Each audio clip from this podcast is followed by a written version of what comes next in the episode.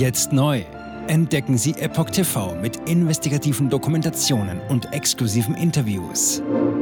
EpochTV.de Willkommen zum Epoch Times Podcast mit dem Thema Dünnhäutige Exekutive. Dreckstaat. Student muss 1500 Euro Strafgeld nach Tweet über Corona-Maßnahmen zahlen. Ein Artikel von Reinhard Werner vom 18. September 2023. Das Amtsgericht München hat ein Strafgeld von 1500 Euro gegen einen Studenten verhängt. Dieser hatte von einem Dreckstaat gesprochen, weil er infolge der Corona-Maßnahmen seine Oma nicht zum 90. Geburtstag besuchen durfte. Wegen Verunglimpfung des Staates und seiner Symbole soll ein Informatikstudent ein Strafgeld in Höhe von 1500 Euro zahlen. Dieses hat das Amtsgericht München verhängt, nachdem der 26-Jährige den deutschen Staat auf Twitter als Drecksstaat bezeichnet hatte. Anlass dafür waren im Frühjahr 2022 geltende Corona-Maßnahmen. Diese hatten es dem Studenten unmöglich gemacht, mit seiner Oma im Pflegeheim deren 90. Geburtstag zu feiern. Wie das Portal News berichtet, schrieb der Student dazu am 2. März jenes Jahres, Zitat, ich kriege das absolute Kotzen bei diesem Dreckstaat und jeder einzelnen Person, die dieses menschenverachtende System unterstützt. Zitat Ende. Das Wort fiel in unterschiedlichen Zusammenhängen. Ein anonymer Anzeigenerstatter sandte der Polizei daraufhin einen Link auf eine Archivseite zu. Auf dieser befanden sich mehrere Tweets des Studenten, in denen dieser den Begriff Dreckstaat verwendete.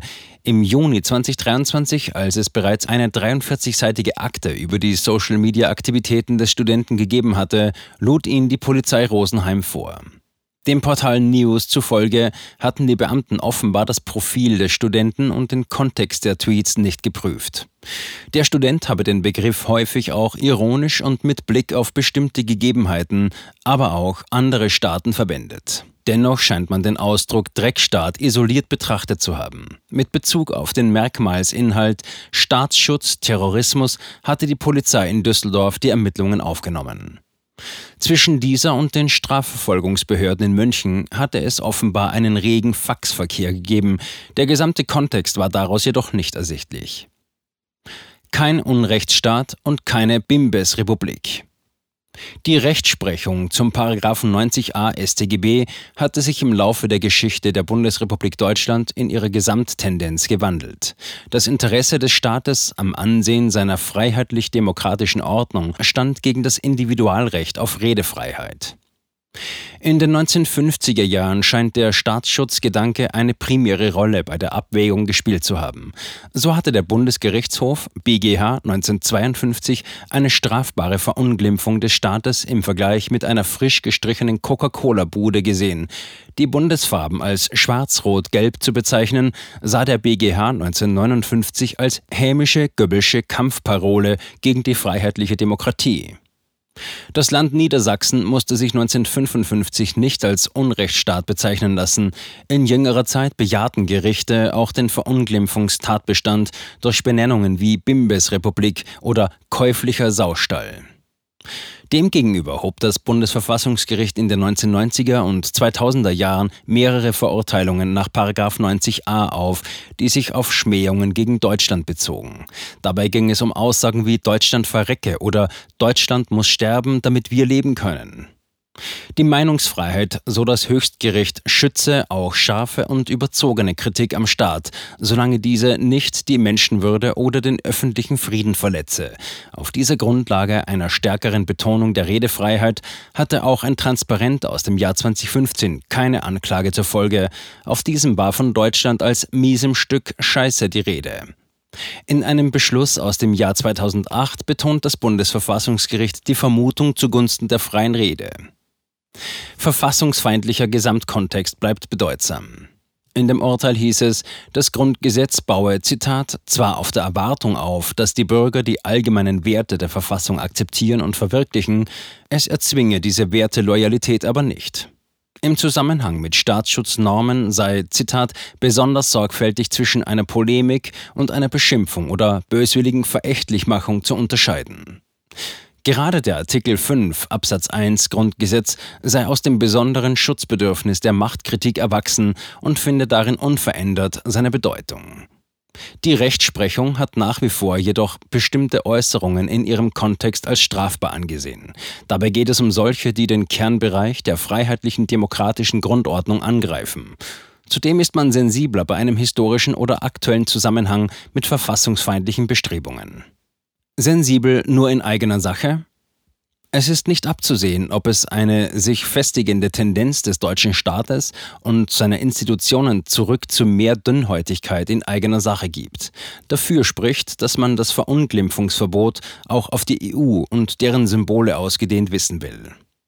Auf der anderen Seite hatte der Bundestag am 1. Juni 2017 einstimmig die Abschaffung des Paragraphen 103 Strafgesetzbuch beschlossen. Dieser hatte einen Sondertatbestand bezüglich der Beleidigung von Organen und Vertretern ausländischer Staaten dargestellt. Anlass war damals ein Vorgehen des türkischen Präsidenten Recep Tayyip Erdogan gegen einen übergriffigen Text des ZDF-Moderators Jan Böhmermann. Kritiker bemängeln ein Anlegen unterschiedlicher Maßstäbe durch deutsche politische und diplomatische Vertreter. Diese seien regelmäßig um die Redefreiheit besorgt, wenn ausländische Rechtsordnungen ihre Staatsordnung und ihre Repräsentanten mit den Mitteln des Strafrechts schützen. In eigener Sache sei man im Vergleich dazu sensibler.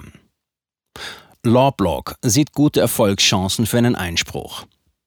Der gegen den Studenten ergangene Strafbefehl des Amtsgerichts München ist, sollte dieser ihn nicht akzeptieren, nicht rechtskräftig. Das Lawblog rät zum Einlegen eines Einspruchs. Es sieht in der Äußerung keinen Ausdruck eines Willens, den Bestand des Landes im Gesamten anzugreifen. Vielmehr habe sich die Unmutsäußerung gezielt gegen eine konkrete Maßnahme im Zusammenhang mit dem Coronavirus gerichtet. Mit etwas gutem Willen, so das Blog, könne man das Ganze noch als Kritik am Staat in einer Sachfrage durchgehen lassen. Seine Einschätzung, spätestens am Bundesverfassungsgericht stehen die Chancen hierfür nicht schlecht. Besser wäre es natürlich gewesen, wenn der Fall sofort wegen Geringfügigkeit eingestellt worden wäre. Zitat Ende. Jetzt neu auf Epoch TV. Impfgeschichten, die Ihnen nie erzählt wurden. Eine eindringliche und aufschlussreiche Dokumentation, deren Trailer YouTube nach drei Minuten entfernt hat. Schauen Sie für nur kurze Zeit die gesamte Doku kostenfrei. Jetzt auf epochtv.de. Ich war geimpft worden. Ich begann unkontrolliert zu zittern. Er verstarb 33 Tage später. Ich kann meinen Kopf nicht aufrecht halten. Dann brach ich zusammen, ganz plötzlich. Vom Start weg haben wir nicht die Bedingungen erreicht, die normalerweise erreicht werden müssen. Es handelt sich um eine Tragödie von beispiellosem Ausmaß. Aber die Bundesregierung und Behörden tun so, als sei alles in bester Ordnung. Wir suchten ein nahegelegenes Krankenhaus auf. Sie behandelten sie, als sei sie verrückt. Ich sehe das als einen ernsten Kampf, den Zusammenbruch der bürokratischen Strukturen zu korrigieren. Ich glaube, viele Menschen wissen auch gar nicht, dass sie einen Impfschaden haben. Umfassende Datensätze, die zeigen, dass wir einen Anstieg der Fehlgeburten um nahezu 300 Prozent ausgehend von ihren ihren eigenen Daten hätte Pfizer 2021 vom Markt genommen werden müssen. 300 Prozent bei Krebserkrankungen. Acht Seiten lang Krankheiten, die direkt mit dem Impfstoff in Verbindung gebracht werden. Eine Reihe diverser unerklärter Symptome. Und sie nahmen um mehr als 1000 Prozent zu. Mehr als 1000. Der Arzt weiß nicht, um was es sich handelt und wie er es behandeln soll. Es ist der Hammer, was die für Psychospielchen mit einem spielen. Sie tut nur so, das sind Falschinformationen. Praktisch keine Hoffnung auf Gerechtigkeit. Erkennt man es nicht, sieht man nicht die Notwendigkeit. Insofern war es ziemlich offensichtlich und das Krankenhaus wusste, dass etwas im Gange war. virus stops with every vaccinated person. In other words, you become a dead end to the virus. Vaccinated people do not carry the virus, don't get sick. Wie hätte ich ahnen sollen, dass es das letzte Gespräch mit meinem Sohn sein würde? Sie wissen bis ins kleinste Detail, was da vor sich geht. All das kennen sie. Und dennoch eilt niemand der Wahrheit zu Hilfe. Die verborgene Krise. Impfgeschichten, die Ihnen nie erzählt wurden. Eine Originaldokumentation von Epoch Times. Jetzt kostenfrei auf verborgenekrise.de ansehen.